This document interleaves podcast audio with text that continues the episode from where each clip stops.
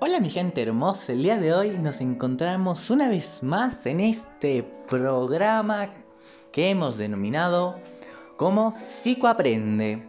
El episodio de hoy vamos a hablar sobre la ansiedad y el hipotálamo. Yo soy su anfitrión, Gabriel Padilla. Como primer invitado el día de hoy tenemos a nuestro querido amigo Ismael Ansaldo. Ismael, háblanos sobre qué es la ansiedad, cómo se siente tener ansiedad, qué estructuras están relacionadas con este además del hipotálamo y cuéntame un poco sobre las expresiones a las respuestas ansiosas, por favor. Querido Gabriel, imagínate que estás pasando por un momento muy duro en tu vida.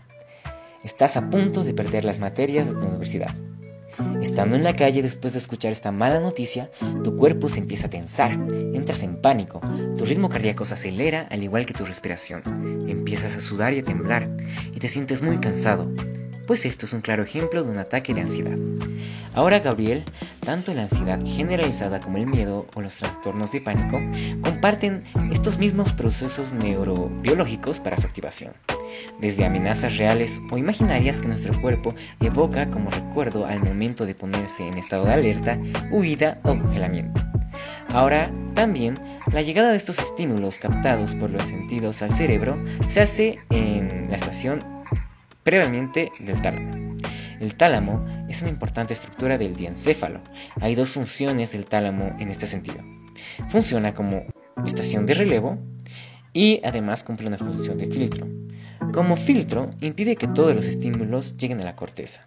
La falla del tálamo en su función de filtro ha sido postulada en problemas psicopatológicos, como la esquizofrenia. Bueno, hablando sobre la expresión de la respuesta ansiosa, eh, es donde la expresión de la ansiedad toma el cuerpo produciendo respuestas motoras, autonómicas y endócrinas. Ah, esta expresión motora eh, se produce mediante la vía talámica directa. Es, como se puede imaginar, la más corta y también la más rápida. El tálamo pasa la información al complejo nuclear amigdaliano que producirá la respuesta motora. Muchísimas gracias, querido Ismael. Ahora que sabemos que existe una expresión motora, ¿habrá una expresión autonómica hacia esto? Y esta pregunta me la va a responder nuestra querida colega Montserrat Tejerina. Claro, Gabriel, te explico. La expresión autonómica depende de los núcleos del tronco encefálico. Las aferencias dolorosas, que son las neuronas que se encargan de la recepción de sensaciones, llegan directamente a ellos. También reciben aferencias que coordinan las respuestas ansiosas en la amígdala. La activación simpática produce el aumento de la frecuencia cardíaca, percepción del latido cardíaco, aumento de la frecuencia respiratoria o de la tensión arterial dilatación pupilar o mayor velocidad de los reflejos. En general, se relaciona con el estado de alerta o vigilancia. La persona siempre está en guardia, lista para atacar o para salir corriendo. La activación se asocia con reacciones que defensivamente no serían óptimas, como producir la disminución del ritmo cardíaco, que puede relacionarse, por ejemplo, con desvanecimiento de la persona o la pérdida del control del esfínteres, y estas serían respuestas parasimpáticas. Muchísimas gracias, Montserrat. Ahora que ya sabemos que hay una expresión motora, hay una expresión autonómica, habrá una expresión endocrina. Y la encargada de hacernos saber esto es nuestra querida amiga Mariana Ramírez. Mariana, ¿qué nos tienes que decir sobre ello? La expresión endocrina de una respuesta ansiosa se da cuando la amígdala transmite estímulos al hipotálamo y en este se activa un importante eje del sistema endocrinológico, el eje hipotálamo, hipófiso y adrenal. Ya sabemos que el hipotálamo es la glándula jerárquica superior del organismo y de ella depende la regulación de todas las otras glándulas. Libera el CRH o el factor liberador de corticotropina que impacta sobre la hipófisis. Entre todas estas glándulas se destaca la corteza suprarrenal, productora de corticosteroides, que son liberados con un ritmo circadiano, es decir, que varía entre los distintos momentos del día, y su secreción máxima se produce por la mañana. Los estímulos ansiogénicos activan este eje, aumentando la liberación de cortisol, que está involucrado con un mayor rendimiento del organismo, lo que provoca subida de energía, aumento de la ingesta, reserva de calorías, aumento del umbral de dolor y disminución de la respuesta inflamatoria. Excelente punto el que tocaste, Mariana. Muchísimas gracias. Ahora, vamos a hablar sobre lo que es la memoria episódica. ¿Qué es la memoria episódica y cómo llegaría a ser afectada o dañada esta?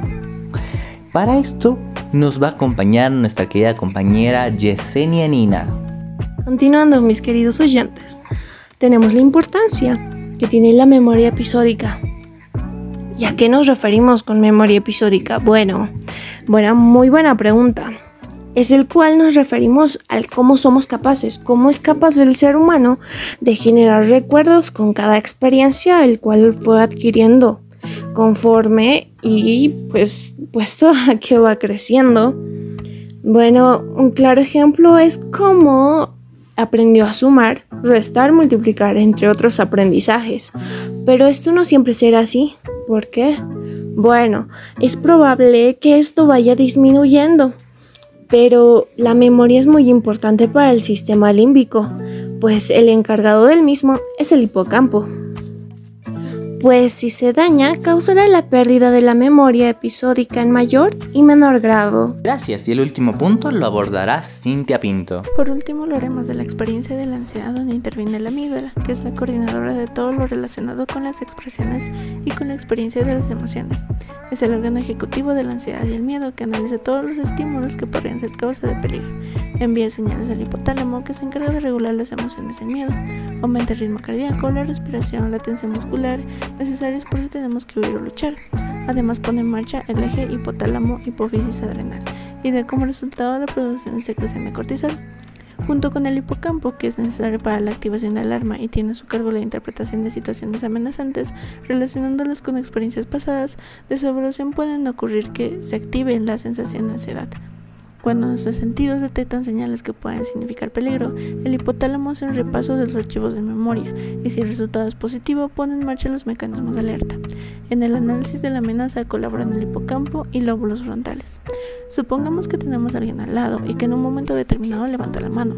El hipotálamo detectará si ese movimiento significa una amenaza y si lo es, mandará la señal para iniciar el sistema de defensa. Pero si la persona que tenemos al lado fuera un amigo que estuviera bromeando y que levantara el brazo la señal de amenaza fuera en realidad una broma, el hipotálamo verificaría la señal como de amenaza. Pero el córtex frontal, que es capaz de interpretar lo que es un chiste, una broma o el sarcasmo, inactivaría la amígdala, impidiendo así que se desencadene la reacción al miedo. Es por todo esto que las respuestas de lucha o escape dependen de estas interacciones que posibilitan la planificación de la acción. Eso es todo por el programa de hoy. No se olviden volver en otro episodio de Psicoaprende.